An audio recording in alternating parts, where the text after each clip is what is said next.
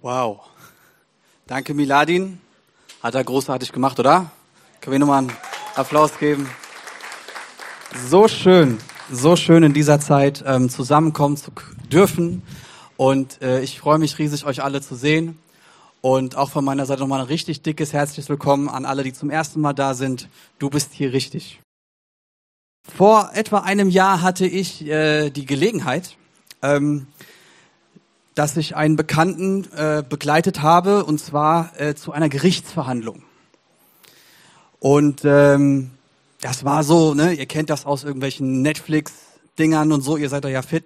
Und ähm, das ist wieder, das ist da genau so, ne? Da ist auf der linken Seite ist die Anklage, auf der rechten Seite sitzt der Angeklagte und in der Mitte, in diesem Fall die Richterin, und die hat, äh, die hat das Ganze geleitet. Und ähm, dann ging das los. Ne? Dann war der Staatsanwalt, liest die Anklage vor und du denkst so, oh nein, Alter. Alter, oh nein, das ist, das, da, da kommst nie wieder aus dem Knast. Also das ist vorbei. so, richtig hart. Und dann fängt aber die Verteidigung an, ne, ne, ne, ne, Moment mal, äh, dieser Anklagepunkt, der, ne, den müssen wir, müssen wir rausnehmen. Das stimmt nicht ganz, das ist ein Druckfehler. Okay, hat er rausgenommen, okay, und dann ging das los, dann fing die Richterin an. Und ich merkte so, die Richterin, das ist eine nette, sympathische Frau und äh, die ist voll lieb, die hat irgendwie voll sich Mühe gegeben, den Angeklagten als Menschen zu sehen und nicht nur die Ankl Anklageschrift, versteht ihr? Die war einfach empathisch. Und plötzlich war diese Spannung im Raum, wo, sich die, wo wir, die Zuschauer, wir haben uns gefragt, na ja, was passiert jetzt? Was dominiert jetzt? Wird sie jetzt die, wird die Richterin hingehen und sagen, so hier, das ist die Anklageschrift nach Strafgesetzbuch, ist darauf diese Strafe? Wird durchgezogen? Oder sagt sie, na ja, hey, ist ein junger Mensch auf der Anklagebank und hey, der hat dein Leben noch vor sich und ich milder das ein bisschen ab. Und das, das war so im Raum und es irgendwie habe ich gedacht, Moment mal, manchmal ist das bei uns, wenn wir auf Gott gucken, ähnlich. Wir wissen, er ist der Herrscher, er ist mächtig, er hat die Gesetze gegeben und wir sind davon irgendwie manchmal abweichend, aber wir wissen auch, dass er Liebe ist. Ja? Dass, er, dass wir in Jesus Christus Vergebung haben. Ja? Und ich weiß nicht, wie es euch geht, aber wenn, wenn, wenn ich irgendwie Ungerechtigkeit sehe oder Menschen für mich irgendwie, mich irgendwie äh, beschädigen oder so, dann will ich schon, dass Gott streng ist. Ja, aber äh, wenn ich Leut, anderen Leuten irgendwie, wenn ich da daneben greife, dann denke ich mir, ja, ich habe Vergebung in Jesus. Und so ist das. Und ich möchte uns heute mit hineinnehmen in ähm, in diese Betrachtung, unser, unser Gottesbild, weil ich möchte mit uns heute betrachten die Autorität Gottes und die Person, das Wesen Gottes. Und da habe ich mehrere Sachen uns mitgebracht und ich möchte euch da mitnehmen. Seid, ist das cool? Ich bete noch kurz und dann gehen wir rein in den Bibeltext. Herr Jesus, ich danke dir dafür, dass du heute Morgen hier bist. Ich bitte dich darum, dass du meine Worte führst und leitest, dass du unsere Herzen aufmachst für das, was du sagen möchtest. Amen. Okay, ich starte rein.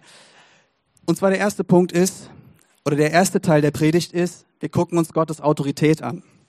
Und da habe ich drei Punkte rausgegriffen, hat keinen Anspruch auf Vollständigkeit, aber ähm, wir gehen mal da rein. Und zwar, erster Punkt, Gott ist der allmächtige, ewige Herrscher. In Offenbarung Kapitel 4 steht, da kriegen wir eine Schau in den Himmel, was dort passiert. Und da steht, und die vier lebendigen Wesen hatten eines wie das andere je sechs Flügel und sind ringsum und inwendig voller Augen und sie hören Tag und Nacht nicht auf zu sagen, heilig, heilig, heilig, Herr Gott, Allmächtiger, der war und der ist und der kommt. Gott ist der ewige Herrscher. Er ist ewig. Er ist nicht greifbar mit irgendetwas von, auf, von dieser Erde. Und weiter geht's in diesem Kapitel auch, da sagen, sagen die, die Fürsten im Himmel, legen ihre Kronen nieder vor Gott und rufen, du bist würdig, unser Herr und Gott, die Herrlichkeit und die Ehre und die Macht zu nehmen, denn du hast alle Dinge erschaffen und deines Willens wegen waren sie und sind sie erschaffen worden.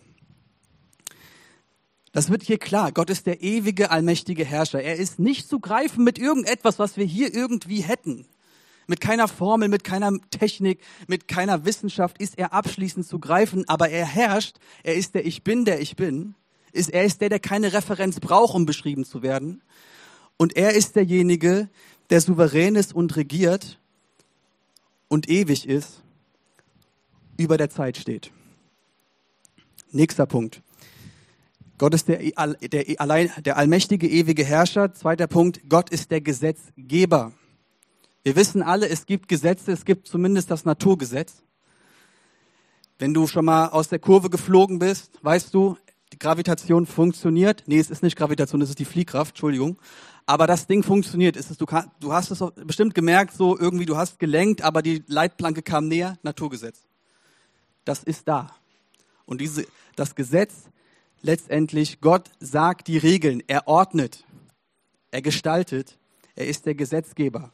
Schon im Garten Eden ging das los. Gott hat die Menschen geschaffen und er hat ihnen schon eine Struktur gegeben, er hat ihnen schon eine Anweisung gegeben, nämlich die war, Genesis 2, Vers 17, aber vom Baum der Erkenntnis des Guten und Bösen, davon darfst du nicht essen, denn an dem Tag, da du davon isst, musst du sterben, was meint, ab dem Tag bist du ein Stück weit einfach getrennt von Gott. Und ähm, da lesen wir, okay, Gott hat schon Regeln gegeben. Später das Volk Israel ähm, bekommt Regeln von Gott. Nee, das war keine gute Idee, weil da ist der Ventilator. Machen wir hier rüber. Dankeschön. Und ähm, Gott gibt die zehn Gebote.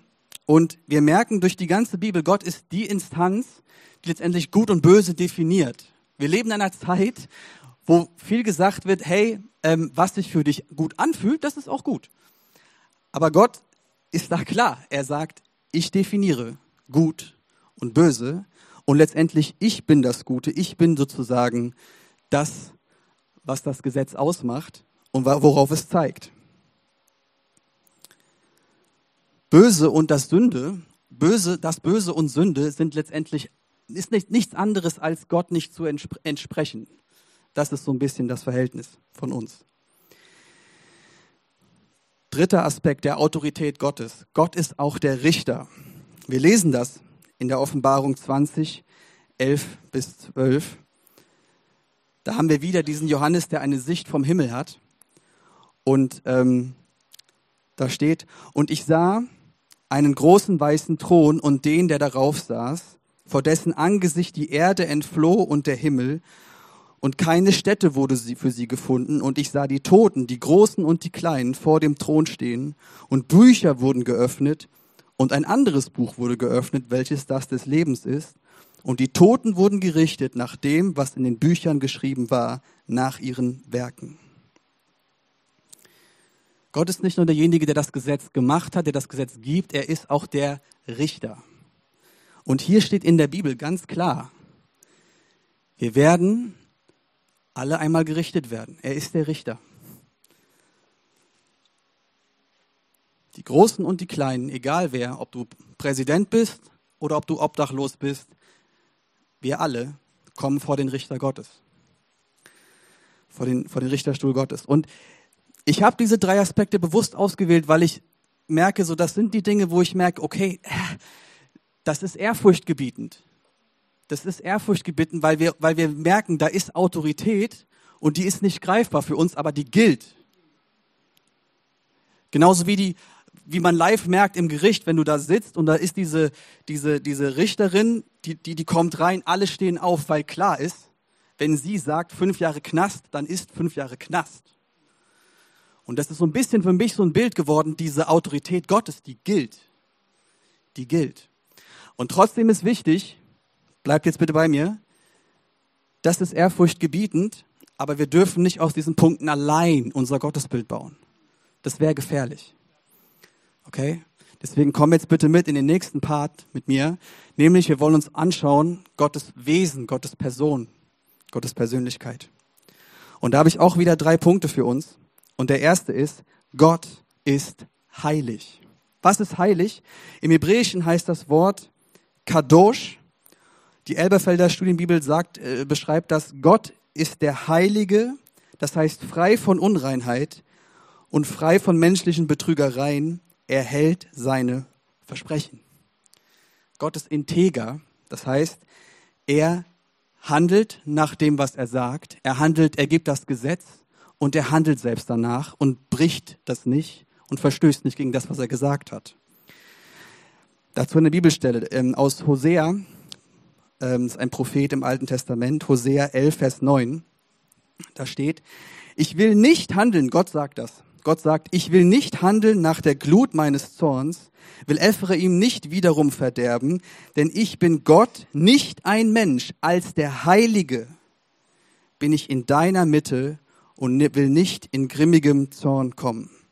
Gott handelt nicht nach, er ist eine Person, er hat Emotionen, aber er handelt nicht aus dem Affekt heraus. Er ist heilig und sagt eben, ich bin kein Mensch, ich bin nicht wie ihr, ich lasse mich nicht von meinen Emotionen zu Handlungen hinreißen, ich bin heilig und komme unter euch. Und das, das finde ich so krass. Die Bibel zeigt uns, dass Gottes Heiligkeit bedeutet, er ist so einfach nur gut. Er ist, in ihm ist nur Liebe, in ihm ist nur Integrität, in ihm ist nur Reinheit, nur Wohlwollen, nur Herrlichkeit, Unveränderbarkeit. Das ist in ihm und das ist er pur. Und das ist unfassbar schön. Und ich glaube, wir haben alle diese Sehnsucht nach der Begegnung, nach, nach, diesem, nach diesem Wesen, das so ist. Warum? Weil wir spüren immer wieder und immer wieder in unserem Alltag, wir sind so nicht. In uns ist Verletztheit, in uns ist Niedertracht, in uns ist vielleicht auch Neid, in uns ist Verbitterung und genau da dieser Gegenpol, das ist Gott. Und, wir, und wir, ich glaube, in jedem von uns ist diese Sehnsucht, mit diesem Gott zusammenzukommen und gleichzeitig wissen wir aber, okay, Gott ist die reine Reinheit und wir sind unrein. Und was passiert, wenn was Reines mit was Unreinem zusammenkommt? Das Gesamte, was dann übrig bleibt, ist immer noch unrein. Gott muss zuerst mich und dich rein machen. Und dann kommen wir zu ihm. Aber dazu später mehr. Nächster Punkt von Gottes Persönlichkeit. Gott ist gerecht.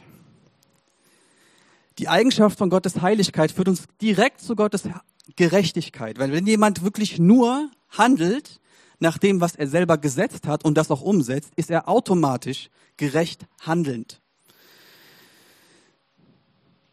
Im Alten Testament wird Gott schon direkt als gerecht und treu verkündet. Mose, der, der Mose, der, der das Volk Israel aus Ägypten nach Kanaan geführt hat, der Gott wirklich nah war, wo Gott gesagt hat, das ist, ein, mein, das ist mein Freund. Ich rede mit wem wie mit einem Freund. Dieser Mann sagt in 5. Mose Kapitel 32, Vers 4, er, Gott, er ist der Fels, vollkommen ist sein Tun, ja, alle seine Wege sind gerecht. Ein Gott der Treue und ohne Falsch, gerecht und aufrichtig ist er. Später ist das Volk Israel dann in Kanaan, im gelobten Land. Die, die, die Leute machen wieder sozusagen greifen wieder daneben, suchen Gott nicht, suchen nicht seine Gegenwart. Es muss kommen, wie es kommen musste. Ähm, wenn du Gott nicht suchst, ist auch sein Segen nicht vollständig bei dir, kann nicht vollständig bei dir sein. Also kommt es zu Konflikten, zu Stress, zu Leid und das ganze Volk muss auswandern nach Babylon, wird sogar vertrieben. Und in dieser Zeit hat Gott wieder durch einen Prophet gesprochen, nämlich durch Daniel. Wir lesen im Buch Daniel Kapitel 9, Vers 14. Da schreibt der Daniel, und so war der Herr auf das Unheil bedacht und ließ es über uns kommen, denn der Herr, unser Gott, ist gerecht in allen seinen Taten, die er vollbringt. Wir aber haben nicht auf seine Stimme gehört. Gott ist gerecht. Und wo das auch noch so mal ein bisschen deutlich wird, ist mir immer, naja, wie oft beurteile ich Menschen in meinem Herzen, einfach weil sie mir unsympathisch sind? die haben mir vielleicht gar nichts getan, aber die sind ja unsympathisch, die sind irgendwie, ja, die kommen arrogant rüber und dann denke ich mir, ja, ja, Gott ist nicht so. Genauso wie Gott dich und mich anguckt und sich das echte Bild bildet, guckt er auch mich an. Und wir brauchen das. Wir brauchen diese Perspektive. Wir wünschen uns so sehr, glaube ich, dass wir Gottes Perspektive einnehmen können und nicht mehr den Ballast haben von unserer Begrenztheit, dass wir letztendlich Emotionen haben, die uns zu Urteilen leiten, die einfach nicht stimmen. Gott hat keine Vorurteile. Wie oft haben wir Vorurteile, weil uns jemand irgendwie komisch vorkommt oder wir haben eine Erfahrung gemacht mit einer Person, die vielleicht ähnlich aussieht, aus einer ähnlichen sozialen Schicht kommt. Wir nehmen das Vorurteil mit und handeln vielleicht entsprechend. Gott hat diese Vorurteile überhaupt nicht. Er ist gerecht und handelt gerecht. Und der nächste Punkt, die nächste Charakter, Persönlichkeitseigenschaft von Gott, das ist, glaube ich, das Wichtigste, was wir erkennen müssen. Bei der gleichzeitigen Verorgenhalten, ne, ihr habt gesehen, allmächtiger Herrscher, Gesetzgeber und Richter, das ist gültig. Aber sein Charakter, das ist der nächste Punkt, Gott ist Liebe. Gottes ureigenstes Wesen ist Liebe. Steht in 1. Johannesbrief, Kapitel 4, Vers 8. Wer nicht liebt, schreibt Johannes, ein Apostel, hat Gott nicht erkannt, denn Gott ist Liebe. Ja gut, jetzt sagst du, okay, Gott ist Liebe, schön. Äh, ja, mal, Liebe ist ein tolles Wort, aber irgendwie abstrakt und leer.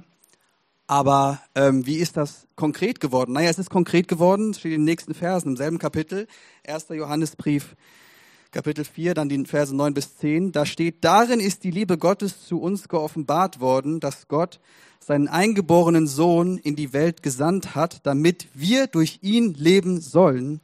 Darin besteht die Liebe, nicht, dass wir Gott geliebt haben, sondern dass er uns geliebt hat und seinen Sohn gesandt hat als Sühnopfer für unsere Sünden. Der heilige, gerechte Gott,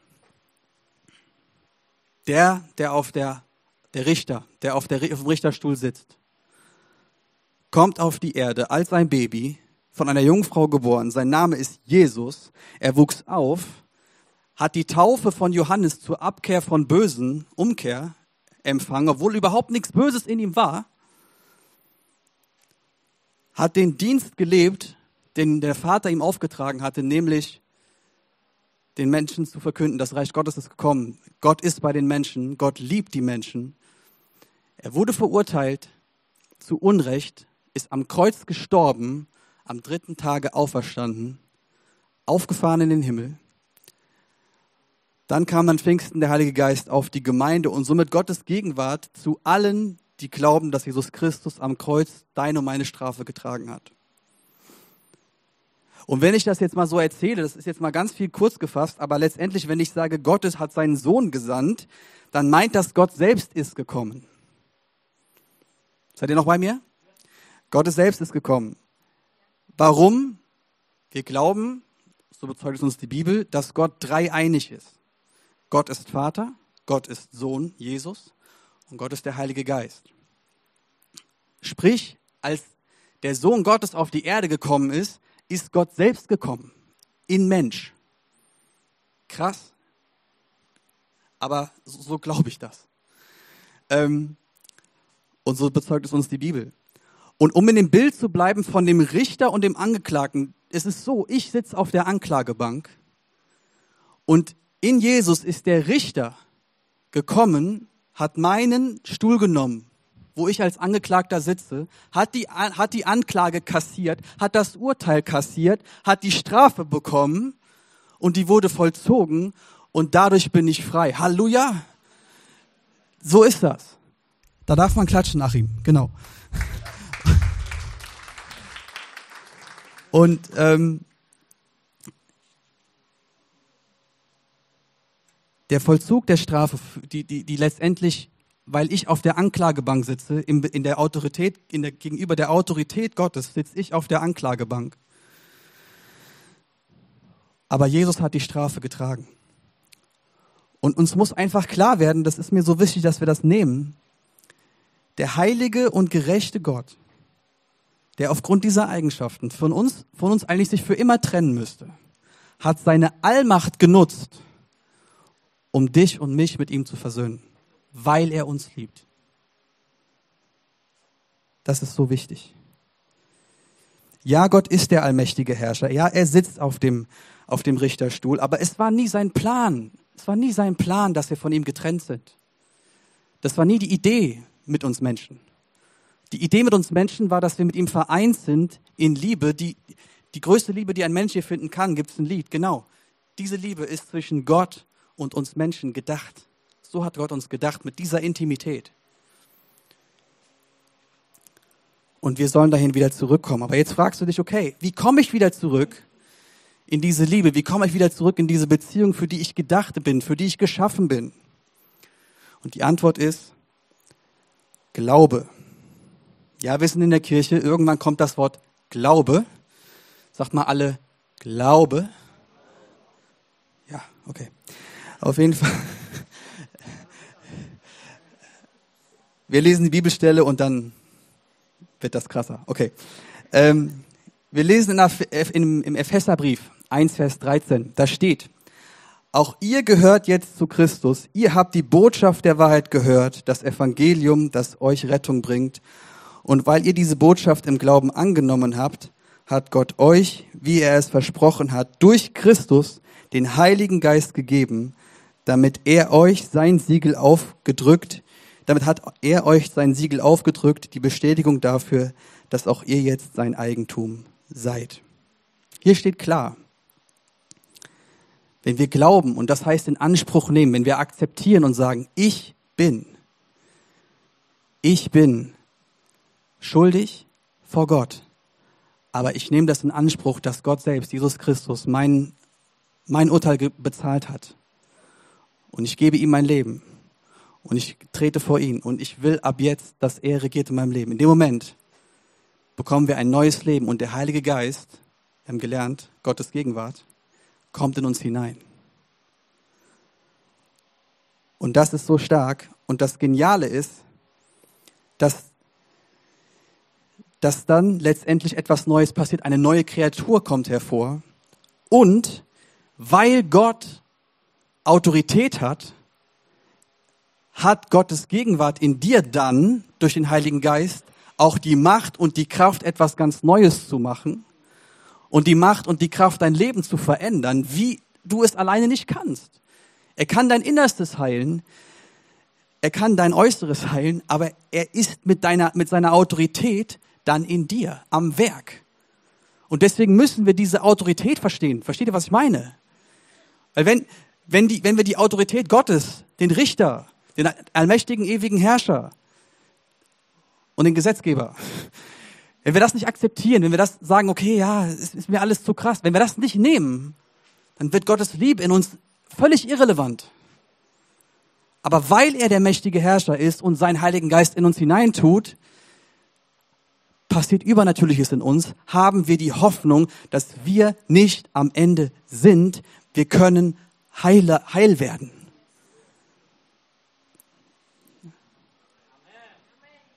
Durch Glaube. Genau.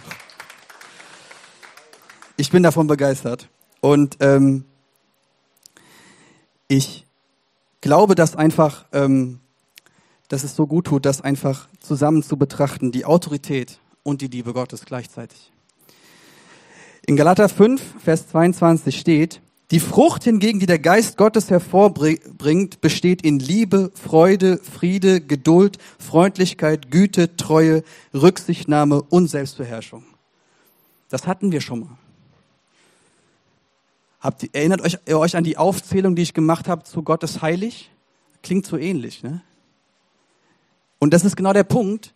Durch Gottes Heiligen Geist in uns kommt das Wesen Gottes in uns hervor und wir werden mehr wie sein Charakter. Aber das geht nur durch seine Autorität.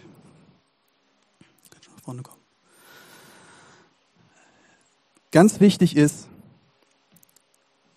ganz wichtig ist, wir müssen, wir müssen das betrachten. Wir müssen das betrachten, dass, dass das gleichzeitig passiert, dass das gleichzeitig stimmt. Und ich habe uns noch einen Vers mitgebracht, der das nochmal so krass verdeutlicht, ähm, wie unsere Position jetzt ist. Wir haben angefangen mit der Position Richter, Angeklagter. Und wenn wir Jesus Christus annehmen und uns als unseren Herrn, wenn wir das Opfer annehmen, in Anspruch nehmen für uns, das er gebracht hat, ähm, dann gilt für uns Römer 8, Vers 1. Da steht nämlich, müssen wir denn nun nun noch damit rechnen, verurteilt zu werden? Nein, für die, die mit Jesus Christus verbunden sind, gibt es keine Verurteilung mehr.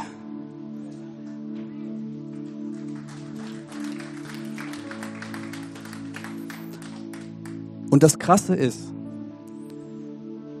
wir dürfen ein neues Gottesbild haben. Später im selben Kapitel dieses Briefes steht im, im Vers 15, der Geist, der in uns gekommen ist, ist ein Geist der Kindschaft, durch den wir rufen, Abba Vater. Wir sind mit Gott nicht mehr Richter, Angeklagte, wir sind mit Gott auf Papa. Du bist, wenn du Jesus in dein Leben holst, mit dem allmächtigen Herrscher, mit dem Richter auf Papa, was nichts von seiner Autorität nimmt. Aber das beschreibt die Beziehung, die du zu ihm hast und er zu dir. Und ich möchte uns, möchte dich einfach mitnehmen, einfach jetzt in einen Moment, wo wir auf diese Botschaft reagieren und wo wir uns bewusst machen oder wo du dir vielleicht jetzt, wo du das gehört hast, nochmal Gedanken machen kannst. Ähm, habe ich das, habe ich das akzeptiert? Habe ich das genommen? Die Autorität Gottes? Aber dass ich durch Jesus Christus sein Kind sein darf, dass ich tatsächlich Teil seines Hauses, seiner Familie sein darf. Und diese Familie und diese Nähe, diese, diese Papa-Kind-Beziehung ist nicht vergleichbar mit irgendetwas, was wir auf der Erde hier erleben. Vielleicht bist du aus einer zerbrochenen Familie. Und ich möchte dir sagen, Gott möchte dein Vater sein und möchte in deinem Leben das Wort Vater ganz neu definieren. Lass uns einfach jetzt in dieses Lied gehen und vor Gott sein und einfach erkennen, dass wir in Jesus Christus Teil von Gottes Haus sind.